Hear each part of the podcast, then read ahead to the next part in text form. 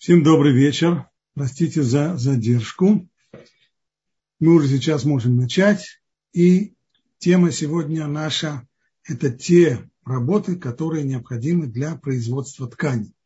Напомню, что все э, милоход, шаббат, все работы, которые Тора запретила производить в субботу, мы выводим их из описания Торы, каким образом строился мешкан, переносной храм пустыне. Так вот, для того, чтобы его построить, строители его должны были стричь овец. Зачем им это нужно было? Две цели. Во-первых, была необходима шерсть, поскольку из этой шерсти делались пологи переносного храма. Во-вторых, нужны были еще и кожи. А для того, чтобы пользоваться кожей, нужно сначала состричь всю шерсть, которая на ней есть, для того, чтобы кожа была чистая и гладкая, а потом уже начать химическую ее обработку. Поэтому сегодня мы будем разбирать вопросы, связанные с вот этой вот работой, с этой операцией, то, что называется на языке Торы гозез, то есть состригать. И это авмилаха, то есть это основной архетип. Что сюда входит? Ну, прежде всего, состричь шерсть и не только шерсть, которую состригают овец, но и состригать волосы с животного или с человека при помощи соответствующих инструментов. То есть тех инструментов, при помощи которых и принято стричь. А среди толадо, то есть производные, мы помним, что мы разделяем запрещенные работы на авод и толадот. А вот это те, которые использовались, те операции, которые использовались непосредственно при строительстве мешкана. А толадот, производные, это те, которые напоминают эти работы либо по цели, которая ставится, либо по образу действий. Так вот, производная от гозес, от стрижки, это то, что называется толеш, то есть вырывать э, волосы руками. Есть одно существенное различие между этими двумя работами. Между стрижкой и вырыванием волос руками. Что касается стрижки, состригания при помощи ножниц, бритвы или парикмахерской машинки, подобные вещи, то запрещено это делать как по отношению к живым животным и людям, так и по отношению к умерщвленным. Но вот что касается вырывания рукой, руками, то здесь это запрещено только из шкуры убитого животного. Ну, причина тому довольно простая. Просто если мы попытаемся рвать шерсть, скажем, с овцы, то ей попросту будет больно, и люди нормальные так не делают. Поэтому если уже вырывают то, что растет на коже руками, то делают это только по отношению к убитому или умеревшему животному. И поскольку принцип важный, который мы не раз подчеркиваем, что Тора запрещает все эти работы только тогда, когда они производятся принятым у людей способом, а поскольку по понятным причинам рвать на живом человеке или на живом животным волосы – это вещь не принятая, поэтому это Торы не запрещено. Все это пока была теория. А что выходит отсюда на практике? Ну, прежде всего, если кто-нибудь из нас имеет овец, то в субботу нельзя состригать шерсть с овцы. Это первое. Тому, кто одевается в меха, нужно быть осторожным в субботу, если он в субботу надевает меха, осторожность должна быть в том, что если мы гладим этот мех по ворсу, чтобы при этом мы не вырвали случайно волоски из меха, поскольку это тоже входит в работу тулеш, то есть вырывать, рвать волосы, и это тоже запрещено Торой.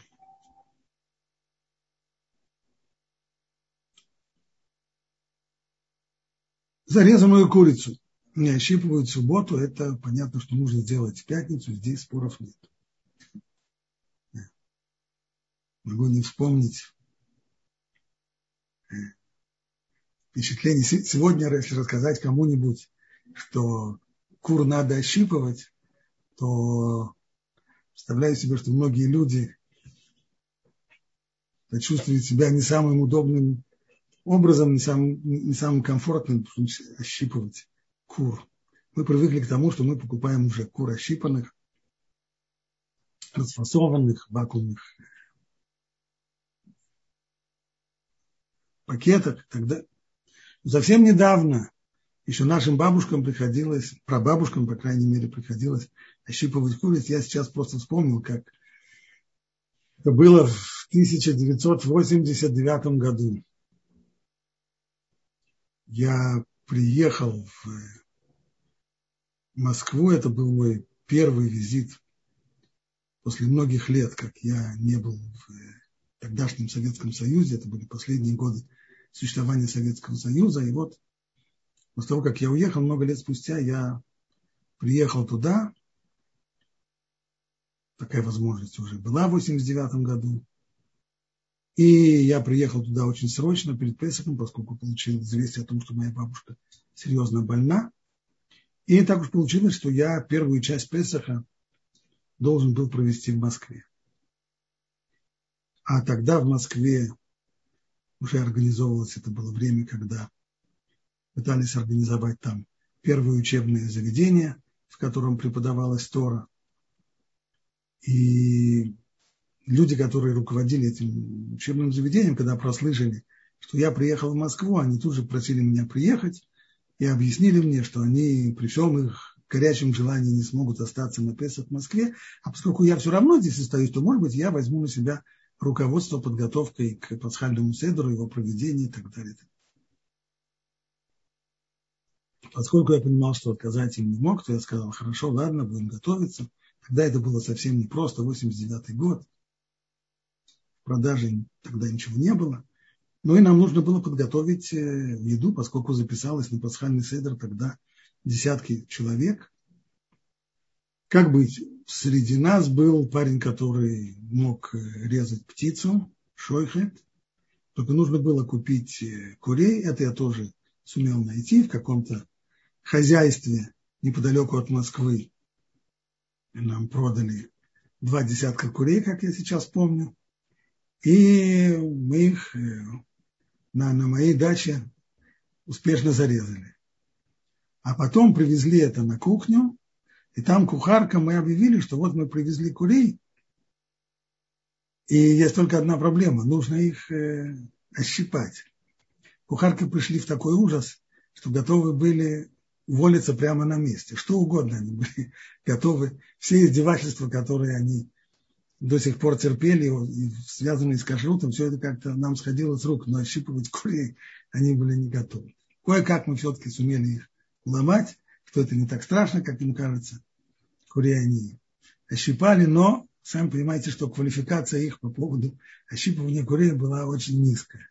Поэтому, когда мы уже сели за пасхальный стол, и после, в конце седера подали еду, то к ужасу своему мы увидели, что из, из многих кусков курицы торчат э, перья, которые они не, не сумели вымыть, не сумели ощипать. То есть есть курица тушеная или вареная, и в ней торчит тушеное перо. Как с ним быть? Можно ли в субботу, прям скажем, ощущение отвратительное, когда тебе подают э, тарелку курицы с торчащим пером. Ну как быть? Можно ли его вытащить в субботу? С одной стороны, мы уже учили, что рукой выдергивать волосы, и, конечно же, перья в том, в том числе, не только волосы, если речь идет о неживом животном, то Тура это запрещает. Значит, по идее, нужно запретить и здесь. Но оказалось, что это совсем не очевидно, потому что в действительности из кожи убитого животного вырывать перья нельзя. Но если это животное еще успело еще свариться, и перо это сварилось вместе с ним, то это уже не совсем животное, это уже вообще-то кусок мяса. Поэтому, быть может, по крайней мере, в, в праздник, не в субботу, но в праздник, когда нет запрета на отбор, может быть, в этом случае можно вытащить это перо. Должен сказать, что единого мнения среди авторитетов здесь нет. Есть те, которые разрешают, есть, которые не разрешают. Слава Богу, те годы уже прошли, и, надеюсь, в будущем эти вопросы останутся чисто теоретическими, чисто теоретическими, и нам не придется заниматься ощипыванием курей самостоятельно. Едем дальше. Нельзя стричь. Стричь нельзя не только животных, но и людей. На практике это означает, что стричься, бриться в субботу тоже запрещено. Точно так же запрещено в субботу стричь ногти. Это тоже входит в тот же самый Авмелаха, так же, как нельзя удалять растительность волосяную с кожи человека, также нельзя удалять и ногти. Не только стричь нельзя, нельзя их и подпиливать. И, кстати, вокруг ногтей заусенцы, которые оказываются вокруг ногтей, их тоже нельзя в субботу состригать. Можно вычистить грязь под ногтями. Это разрешено. Но только делайте так аккуратно, чтобы не скрести сам ноготь. А вот уже грызть ногти – это отвратительная привычка и в будние дни, а в субботу это запрещено самым строжайшим образом. Бывает иногда неприятные ситуации, когда ноготь сломался. И сломался ноготь, и он мешает. Даже в таком случае, когда он мешает, сильно мешает, состричь его ножницами или любым каким другим предметом нельзя. Если он действительно мешает и причиняет боль, можно разрешить э, отгрызть его зубами. Но, но не пользоваться при этом ножницами. Вернемся к стрижке. Когда человек причесывается жестким гребнем или расческой, то неизбежно вырывает хотя бы хоть немножко, хоть парочку волосов это происходит. И поэтому пользоваться расческой в субботу нельзя. Разберем это более подробно. Когда человек причесывается, он вообще-то не занимается вырыванием волос. Он причесывается. Это тот случай, когда человек делает само по себе разрешенное действие, у которого есть последствия, побочные последствия, которые запрещены. Вырывать волосы. Обычно, когда человек причесывается, то очень может быть, что он вырвет волосы. Это то, что называется в Аллахе давар шейномит кабель. То есть это ненамеренное последствие разрешенного действия. Правило таково, что если в результате разрешенного нашего действия, как побочный эффект, как побочный результат производится действие запрещенное, то если у нас не было намерения сделать это запрещенное действие, то все разрешено при условии, что это не является псик-рейшей. Псик-рейшей означает оторви голову только так, чтобы не умер. То есть если это действие, этот побочный результат, он неизбежен, тогда, несмотря на то, что у нас не было намерения, это рассматривается, как будто бы такое намерение у нас было. Точно так же, как нельзя сказать, что я оторвал петуху голову, но вовсе не имел намерения, чтобы он умер. Я хотел только голову оторвать, а, а убивать петуха у меня намерения не было. Это нонсенс, так же и здесь. Стало быть, поскольку жесткий гребень обязательно вырывает хотя бы один-два волоска, это, это последствия неизбежны. Поэтому причесываться в субботу нельзя. Вот что касается, до сих пор мы говорили про гребень, про расчески. А вот что касается мягкой щетки, вот здесь ситуация сложнее. Когда мы пользуемся мягкой щеткой, то здесь нельзя уже сказать, что она обязательно-обязательно вырывает волосы из головы. То есть людей, у которых волосы держатся не крепко, это да. Но у людей с нормальным волосом вовсе нет. Может быть, а может и не быть. Таким образом, это классический случай даварший номит кавен, то есть ненамеренное действие, когда мы делаем разрешенное действие, и в результате может произойти, а может и не произойти запрещенное действие, выдергивание волоса. И если это нельзя назвать неизбежным, то тогда такое действие разрешено. Вместе с тем, неправильно было бы сказать, что в субботу можно причесываться мягкой щеткой.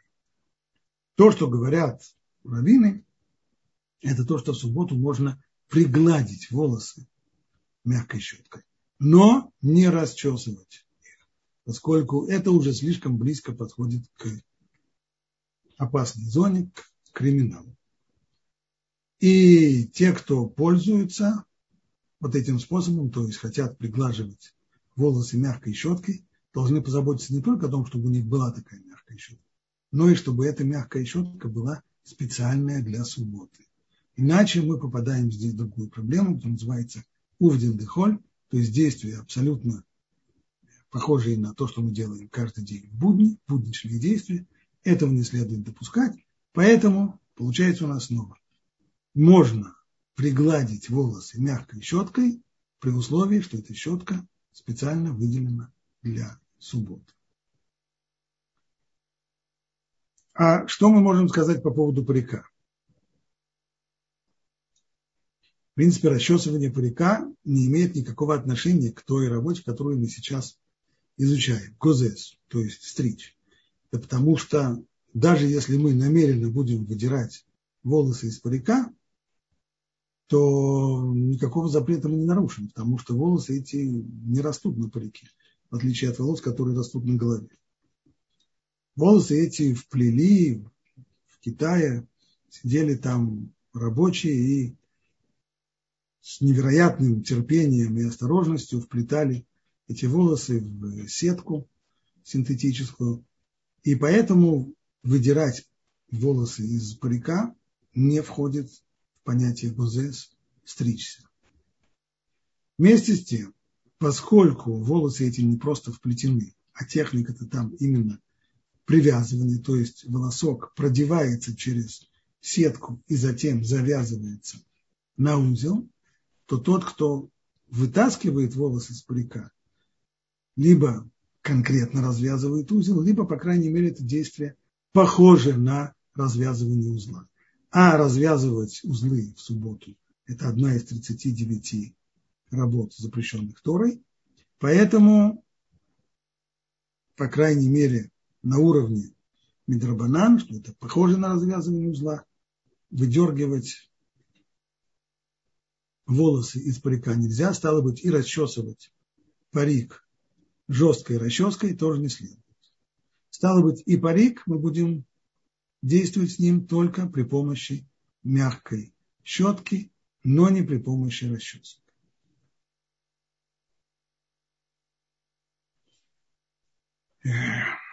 Если будем развивать нашу парикмахерскую тему дальше, то скажем еще ряд правил. Мудрецы Талмуда запретили завивку и укладку волос.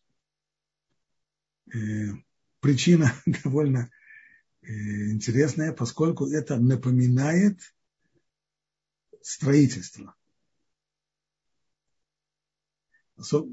Это хорошо понятно тем, кто, кто жил в 60-х годах прошлого столетия и видел, какие башни женщины устраивали себе на на головах, или, по крайней мере, видел фотографии тех времен.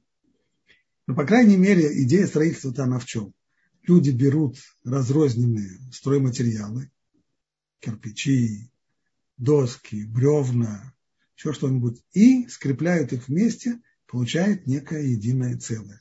Здесь, в общем-то, тоже происходит то же самое. Когда при помощи завивки и укладки получается нечто единое целое, а именно прическа еще один запрет. нельзя заплетать и расплетать косы. Это категорически запрещается. Не только, кстати, на голове, но и на парике тоже нельзя косы не заплетать, не расплетать. Можно собрать волосы, чтобы завязать их в хвост, это пожалуйста. Для того, чтобы поддержать прическу без, без завивки укладки, можно воткнуть и волосы, и гребень. Не только заколку, но и гребень. Гребнем мы говорили, нельзя причесываться. Но просто воткнуть его в волосы, чтобы придержать прическу, это разрешается. И еще одно правило важное.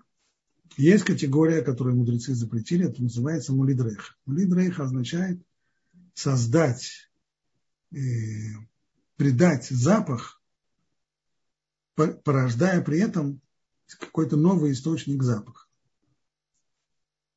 Значит, различные предметы нельзя опрыскивать духами, поэтому и парик тоже нельзя опрыскать духами. Но тело человека и его волосы можно опрыскивать духами. С этим нет никакой проблемы. На всем все, что касается стрижки, бритья и прочее, мы закончили и можем смело переходить к следующей важной работе по изготовлению тканей, а именно окрашивание. Строители мешкана, после того, как они стригли овец, мыли, стирали эту шерсть. После этого можно было ее окрашивать, а затем уже заняться пряжей и всеми остальными процессами. Отсюда окраска – это одна из 39 работ, запрещенных в субботу. И начнем мы разбирать конкретные вопросы, касающиеся окраски, с такого вопроса. Можно ли, понятно, мы не начнем сейчас объяснять, что в субботу нельзя красить э, квартиру, делать ремонт, все это и так ясно. Вот более тонкий вопрос. Если я хочу окрасить какое-нибудь какое-нибудь блюдо, например, добавить свеклу в овощной салат. При этом понятно, что салат подкрасится. Свекла дает сильный, сильный цвет. Напомним, с самого начала, в самом начале наших уроков, когда мы еще изучали работу Бурер, отбор, сортировка, мы говорили, что все, что относится к еде, то, что называется дерехахила, то есть то, как принято у людей есть, не может быть определено, характеризовано как мелаха, как работа, как творческая деятельность в шаббат, запрещенная то. Если человек перебирает сливы, то это запрещено, а если человек берет одну из слив, которая есть на тарелке, и съедает ее, а тем самым остальные остаются ему на потом, то тем, что он съел одну сливу, мы не говорим, что он произвел отбор одну сливу от других, ибо это процесс еды. Аналогично. Когда мы делаем салат и смешиваем различные ингредиенты, то даже если среди них есть какой-то красящий ингредиент, как, например, свекла, то это дерехахила, так люди едят, так сначала приготавливают салат, а потом его еще и съедают. Это не входит, не подпадает никоим образом под запрет красить. Аналогично можно смело наливать в чай заварку. Мы помним, что на самом деле так более правильно делать чай. Сначала налить в стакан горячую воду, и только потом заливать его холодной заваркой, а не наоборот. Это уже вопрос, связанный с запретом варки, мивашель. Можно обмакивать хлеб в ярко-красный соус. Все это разрешено. Но если человек добавляет в пищевые продукты какой-то краситель для того, чтобы он выглядел более красиво, чтобы у него был товарный вид, чтобы привлекал взгляд покупателей. Тогда это, конечно, запрещено. Это покраска, это покраска не меньше, чем покраска стен в, в комнате. А есть промежуточный случай. Например, я сейчас вспоминаю, что моя бабушка, когда варила многие блюда, она в них прибавляла свеклу не для вкуса, а прежде всего для цвета. Особенно если она делала фаршированную рыбу, то обязательно, я сейчас помню, поверху кастрюли плавали такие огромные круги свеклы. В результате рыба оказывалась такой подкрашенной с розоватыми разводами, более эстетично. С одной стороны, мы красим здесь пищевые продукты. Почему бы не сказать, что это драхахила, что так едят? С другой стороны, мы кладем здесь эту свеклу не для того, чтобы дать вкус фаршированной рыбы. Она и без свеклы вполне достаточно вкусная. А мы это делаем именно для того, чтобы ее подкрасить. Поэтому, может быть, с этой стороны, если посмотреть, то это ближе к запрету. Еще один вопрос подобный. В субботу нам нужно сделать кидуш. И Аллаха говорит, что кидуш мы делаем на вино, причем предпочтительно использовать именно красное вино. Почему именно красное, а не белое? Тому есть два объяснения. Ну, во-первых, как пишет Рамбан, в одном из стихов Танаха написано «Альтер яинки тадем» ты не смотри на вино, как оно краснится, стало быть, с точки зрения текста, вино и красное вещи связаны, ну и к тому же еще, скорее всего, во времена Талмуда те виды, те сорта белого винного винограда, которые нам сегодня хорошо известны, рислинг, савиньон, шардоне и прочее, они-то, мы их знаем в основном из Европы. А в регионе Средиземного моря, в наших регионах, это не росло. Поэтому белое, белое вино было большой редкостью. Если случалось вино не красное, то это было в результате того, что виноград портился или вино портилось по какой-то причине. Поэтому отношение к белому вину всегда было как к второму, третьему сорту. Поэтому, коли хидуш нужно сделать на хорошее вино, ибо митцву следует исполнять наилучшим образом, то Аллаха постанавливает, что вино должно быть красным. Но если человек больше любит белое вино, строго говоря по Аллахе, если белое вино ему больше нравится, оно ему более приятно, оно более качественно, то строго по Аллахе он может говорить кедуши на белое вино. Что я сам, кстати, время от времени и делают. Ничтожить сумняшись. Но есть люди, которые хотят, чтобы и волки были сыты, и овцы были целы. Они хотят, и чтобы вино у них было вкусное, которое они любят, а с другой стороны, чтобы оно еще было красное.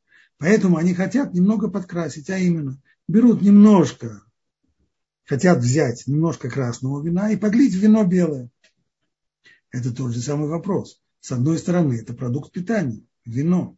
Но с другой стороны, человек подкрашивает его, не для, подливает в него красное вино не для того, чтобы оно было повкуснее, а для того, чтобы оно окрасилось в красный цвет и считалось красным. Как, как, в этих, как в этих случаях? Снова ситуация двойственная. В обоих случаях.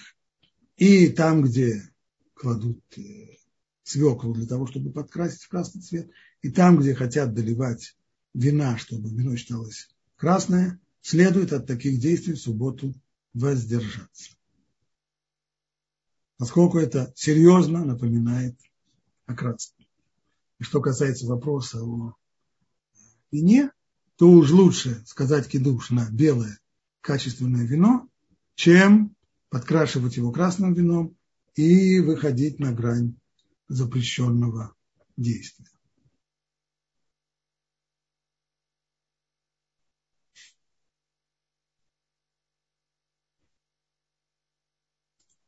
Вот еще вопрос, который возникает. На прошлых уроках мы рассматривали вопрос о черных очках. В черных очках можно ходить только там, где есть Ирув, а там, где Ирува нет, то ходить в черных очках нельзя. А вот теперь возьмем очки хамелеоны, которые изменяют свой цвет в зависимости от освещения. Когда человек выходит на яркий свет, то они становятся темными, черными. А не происходит ли здесь окраски? Ведь в темном помещении, в доме, очки совершенно прозрачные. А когда выходим на улицу, по крайней мере в тех местах, где есть руф, и нет вопроса с, никакого вопроса с черными очками, с темными очками, то они темнеют. Не является ли это окраской? Ответ нет, это не является окраской. Здесь нет процесса нанесения краски на какую-то поверхность. Скорее, это напоминает ситуацию, в которой человек стоит перед зеркалом, и в зеркале он видит свое изображение. Мы же не скажем, что он рисует в зеркале. Кстати, это касается еще одного вопроса.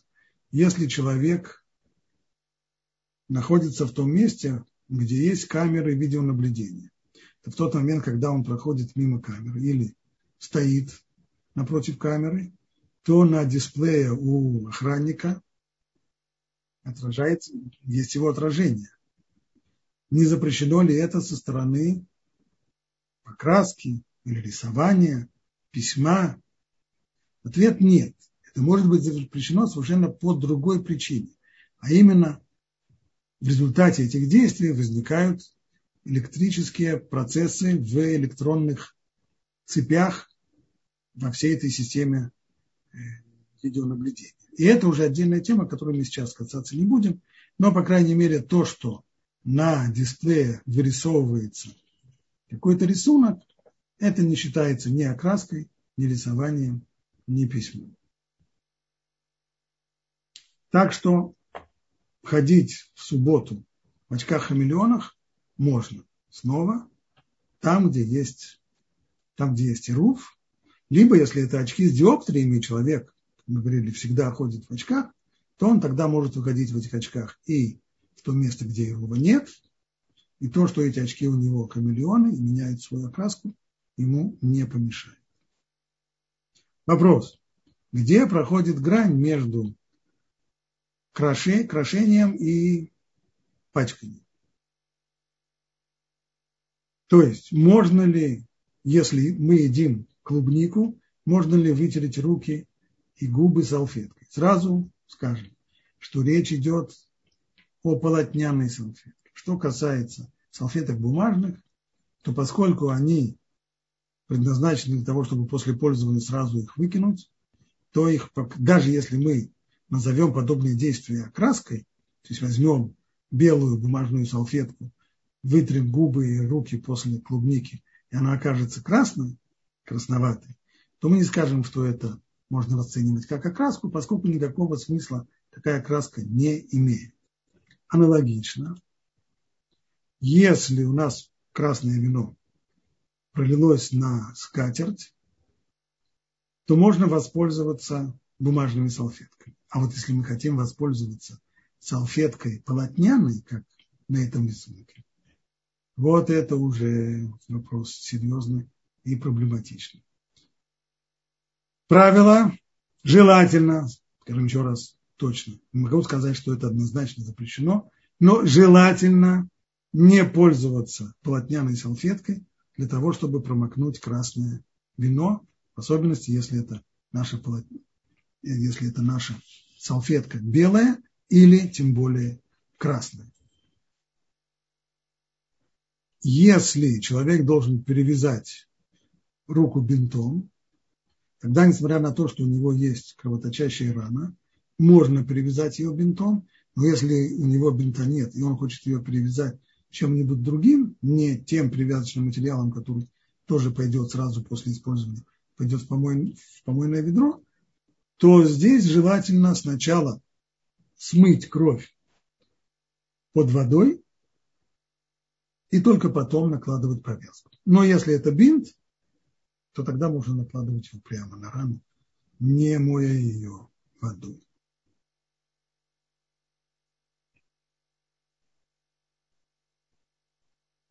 Что мы скажем еще? Раскрашивать человека. Мы говорили о раскраске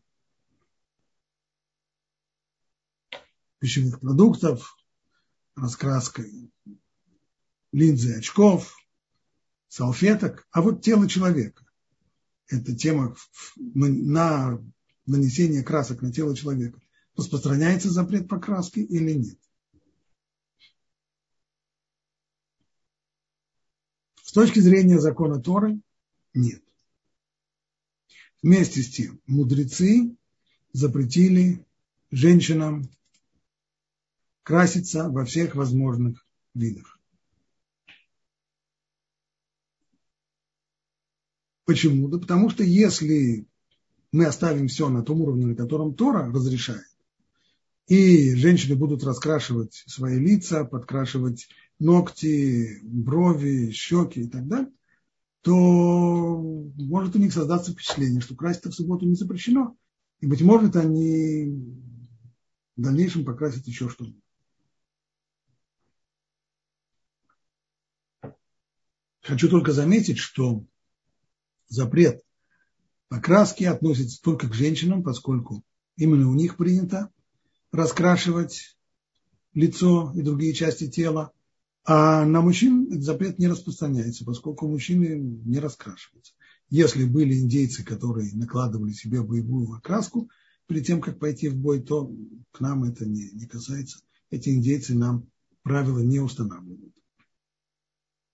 Кстати, не только то, что касается окраски, но даже, скажем, наложить на ногти бесцветный лак тоже запрещено, потому что в результате есть блеск, наводится блеск на ногти, и наведение блеска это тоже рассматривается как окраска, и поэтому запрещено. Также нельзя пользоваться, докладывать грим, грим, мейкап, Здесь есть еще один запрет серьезный. Меморех, то есть нельзя размазывать, так чтобы материал, который мы размазываем, казался распространенным ровным образом по поверхности кожи. Эти вещи запрещены. У Пускин прошлых поколений есть э, серьезные дискуссии по поводу того, можно ли пользоваться пудрой в субботу. Я не знаю, я немножко отстал от жизни. Мне кажется, что сегодня уже никто этим порошком пудры не пользуются. Это только осталось в прошлом столетии, когда наши бабушки и прабабушки спрашивали, можно ли попудриться в субботу, а сегодня, когда пользуются либо крем-пудрой, либо мейкап и всякими прочими вещами, то это, очевидно, запрещено. Так что этот вопрос о пользовании порошком пудры, кажется, остается сегодня неактуальным и целиком относится уже к истории. Ну и, наконец, губы, конечно, тоже нельзя красить, об этом нечего говорить. И уж последняя Аллаха, которую мы сегодня упоминаем по поводу окраски тела. Естественным образом тело тоже нельзя окрашивать, то есть загорать в субботу некоторые раввины тоже запрещают. Поэтому загорать, если кто еще не боится загорать, сегодня уже довольно очевидно, что это э, достаточно опасное мероприятие, но если кто не боится загорать, то он должен делать это в будни, а не в субботу. На этом позвольте мне закончить и, с вашего позволения, перейти к вопросам.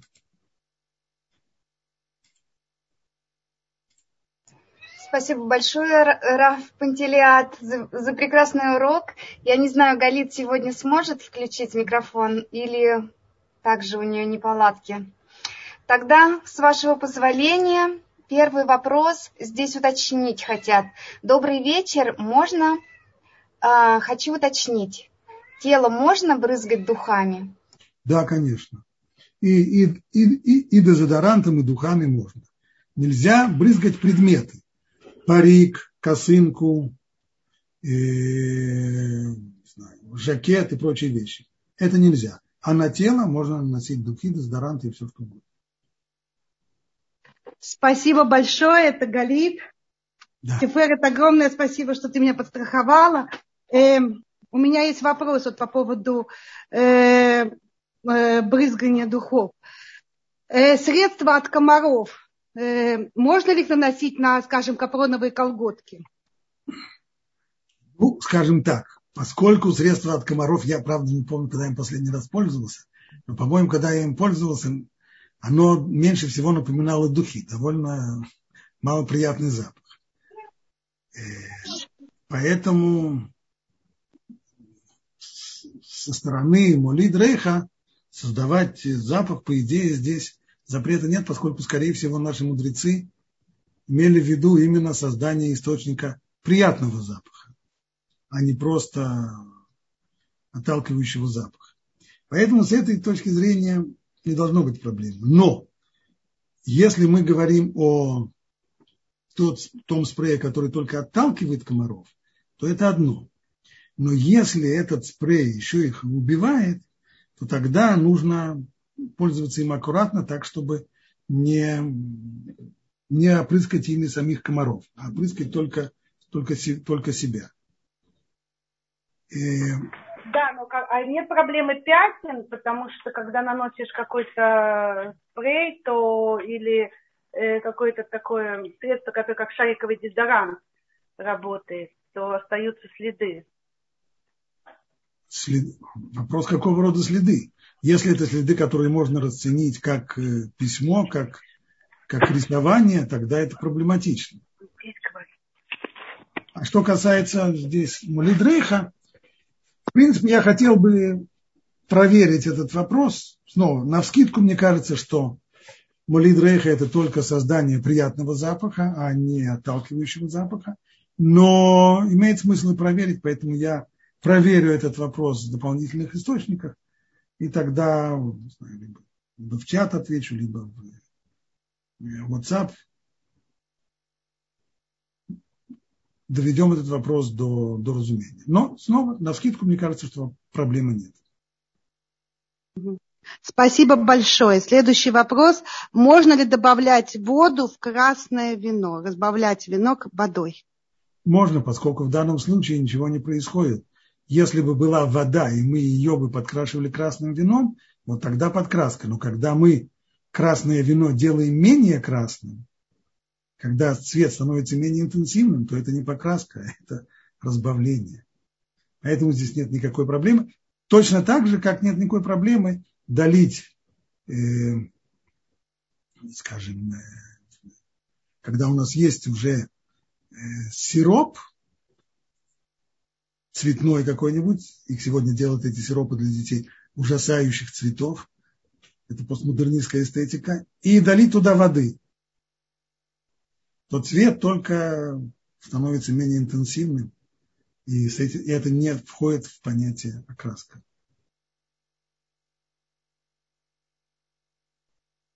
Есть поднятые руки.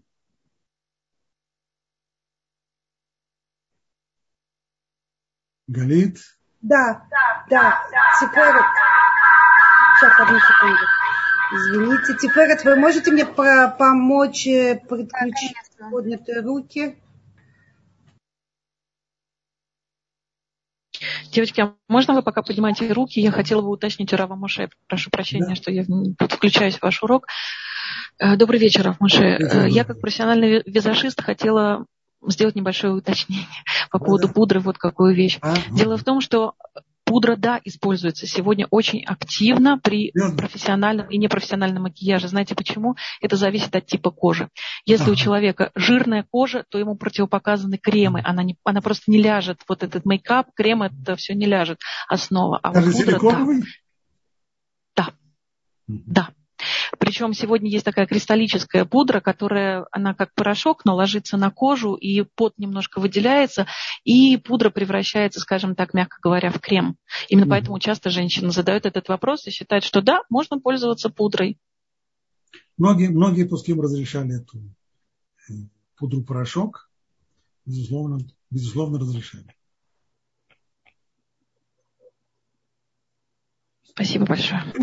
Спасибо. Э, э, Рита, Сара, я вижу, что у вас есть, у вас включен микрофон. Да, можно говорить, вы меня слышите? Да, да? Да. Во-первых, тоже с пудре, так сказать. Бывает такое, что прыщики бывают, и чуть-чуть замазать прыщ пудрой. Это что же можно как бы, как бы таким образом очень легкий слой делать. Это уже прямо даже как бы тонкий-тонкий совсем. Но это же можно, да? Вы говорите о крем-пудре? Нет, не крем-пудре, а сухая пудра. А ну вот он, пудра? да. Сам непременно там на носу какой-то Да, да. Сухой, сухой пудрой можно воспользоваться в субботу. Потом у меня бывает вот такая проблема, у меня в шаббат иногда болит голова. И у меня есть такая массажная щетка, она такими с острыми зубиками. Вот могу я мою голову немножко массировать, не причесывать, а вот как бы массировать ее вот такими, знаете, просто движениями, прижимающими, массажными. Если, если острые зубья, то это проблема прежде всего потому, что не исключено здесь, что вы делаете, что вы царапаете кожу и выделяется кровь, а это уже криминал в субботу. Поэтому попробуйте массаж делать э, другим способом, руками или еще чем-нибудь, но не острыми зубьями. Да, но если они выделяются кровью, если не пластиковые такие легкие, знаете, они просто чуть-чуть остренькие, но во всяком случае от них легче становится и не болит голова так сильно. Понятно. Вопрос, вопрос мягкий или нет, то есть врываются при этом волосы или нет. Ну, если, если эта щетка не мягкая, то по волосам это проблематично. И не исключено, что можно здесь пользоваться щеткой, даже если она будет не мягкая, но зубья у него будут достаточно редкими, как, как, как зубья у акулы. Uh-huh.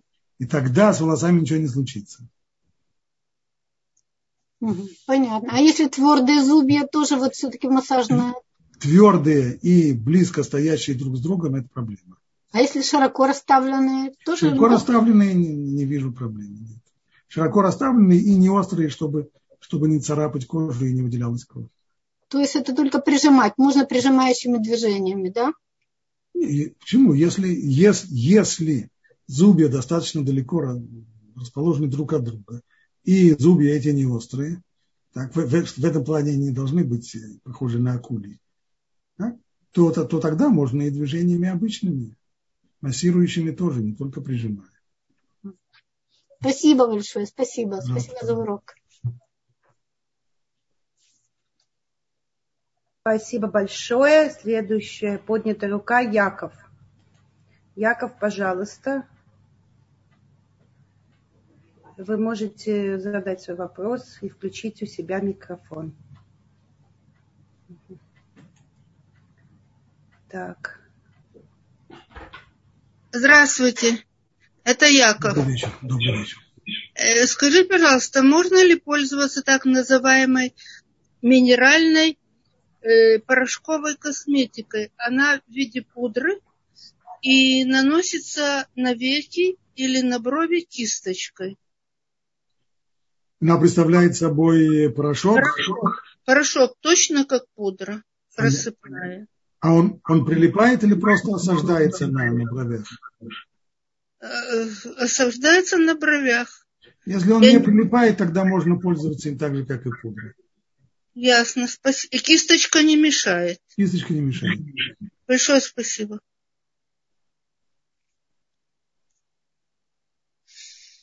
Вот спрашивают вопрос, э, если снимать резинку с волос, и иногда там остаются волосы, это криминал? Для обычных нормальных волос, крепких, это не криминал, поскольку нельзя сказать, что это неизбежный результат. Но если женщина замечает, что каждый раз, когда она снимает резинку, каждый раз волосы э, выдираются, тогда это уже проблематично. Но я думаю, что в подавляющем большинстве случаев такой проблемы нет и неизбежности, поскольку неизбежности здесь не существует. А есть такие силиконовые тоненькие резиночки, и когда их снимаешь, ну всяко будут волосы, любые, любого качества волосы все равно будут э, оборваны. Можно ли их обрезать? И обрезать в субботу? Да. Нет, обрезать, обрезать волосы в субботу никак нельзя. Это исключается. Значит, нужно пользоваться другими, другими резинками, которые более, более мягкие и не такие агрессивные. Понятно, спасибо. Спрашивают, можно ли расчесывать волосы руками? Да, можно расчесывать волосы руками. А можно распут... распутывать руками запутанные волосы? Если при этом не выдираются волосы, то это можно сделать здесь. Здесь этим, э, с, этим, с этим проблемы нет. Кстати, руками можно даже пробор сделать. Если делать это расческой не следует, а вот руками можно сделать даже пробор. А можно какой-нибудь подспутный материал, ну, каким-нибудь, вот, например, взять шпильку, да, обратной стороной или невидимку, обратной стороной и ею сделать пробор. Воспользоваться. Да, да, да. То есть можно любым каким-то инструментом, который не мукция. Ну, такой, так, который совсем-совсем не похож на, чтобы не было здесь, то называется увден дехоль, чтобы не было здесь будничных занятий. Не таким образом, как это обычно делается в будни. Угу. Ага, вот у нас Мирем еще подскажет вопрос, очень правильный. Э, что касательно э, э, средств для унитазов, для чистящих средств для да, унитазов, да, которые да, подкрашивают да, воду. Да, которые подкрашивают. Значит, с одной стороны, с одной стороны, здесь налицо подкраска. Но с другой стороны, эта подкраска интересует нас как э, прошлогодний снег, потому что у нас не остается эта подкрашенная вода, весь смысл в том, чтобы она смылась. Э, и то, что интересует нас, это не красить воду, а интересует нас чисто гигиена. То есть э, мытье унитаза. Вместе с тем обсуждается этот вопрос в литературе, но на практике можно пользоваться таким красящим мылом. В общем, мы более или менее можем приравнять это к, к тому, о чем мы говорили, когда, например, добавляют свеклу в салат. Не для того, чтобы его покрасить. Добавляют его для вкуса. Также и здесь. Мыло это мы используем для гигиены, для мытья унитаза а не для окраски. Да, оно более, более интересно, более приятно, голубой цвет или еще что-нибудь в этом роде. Но не в этом цель нашего использования мыла. Поэтому можно пользоваться и в субботу таким вот мылом, которое окрашивает воду при сливе унитаза. Спасибо. Так, у нас есть поднятая рука. Сейчас я попытаюсь. А, нет, куда-то исчезла. Вы знаете, здесь есть вопрос, я его не очень поняла, по поводу добавления, э, наверное, это корочка от... Э, а, нет, я поняла. Это спрашивают, можно ли добавлять э, какие-то окрашивания для воды. Можно ли добавить стакан воды, добавку для вкуса, если она окрашивает воду? Добавка для вкуса. Все те вещи, которые мы прибавляем для вкуса, как, например, когда мы льем э, заварку в воду, заварку мы льем для вкуса, так, по крайней мере, считает большинство людей, что это цель заварки. То есть, несмотря на то, что при этом вода окрашивается, поскольку это дерехахила, так люди едят, это не входит не подпадает под запрет окраски. То же самое не только по отношению к чаю, но и другие добавки, сиропы или еще что-нибудь. Все, что добавляется для вкуса, несмотря на то, что при этом вода окрашивается, можно добавлять. Спасибо. Спрашивают, можно ли э, промокнуть, э, допустим, родившееся вино цветной тряпкой цветной, цветной Жи... салфеткой. Правило. Если эта салфетка бумажная, нет никаких вопросов, и даже если она не цветная, и даже если она белая, и даже если она красная. Если, если салфетка это полотняная, то желательно не пользоваться такими салфетками, и уничтожить это разлившееся вино каким-то другим образом. И только если безвыходная ситуация, и нечем больше воспользоваться, нет бумажных салфеток, нет другого способа, тогда в таких стесненных обстоятельствах можно воспользоваться и полотняной салфеткой. И вот в этом случае желательно, чтобы она не была ни белой, ни красной, чтобы она была какого-то противоположного цвета, синей, например. Потому что добавка красного вина в качестве красной краски к синей салфетке, ну, никоим образом ее не украшает и не красит, а только, только портит. Вот здесь вот в таком случае имеет различие цвет салфетки. Еще раз, когда это? Когда салфетка плотняная, и другим способом промокнуть вино у нас другого способа нет, и все, что остается, это только воспользоваться этой плотняной салфеткой. Уж если на то пошло, то пользоваться не красной и не белой, а какой-нибудь синий, зеленый, желтый или еще какой-нибудь цветной. Спасибо. Вопрос, можно ли мазать тело ароматными мас... ароматным маслом? Здесь мы сталкиваемся с вопросом, два вопроса. С точки зрения аромата никакой проблемы нет, поскольку мы говорили, что наносить ароматизирующие вещества на тело человека разрешено. Другое дело вопрос размазывания это Мелаха Набарех, которую мы еще не изучали. И следует здесь сказать одно важное правило. Там, где речь идет о кремах, вот консистенции кремов, то их размазывать в субботу нельзя. Если же это нечто совсем жидкое, тогда здесь нет проблемы с размазыванием, поскольку жидкость она не размазывается. Поэтому все зависит от того, какое это, какое это масло какова его консистенция. Если оно абсолютно жидкое, нет вопросов.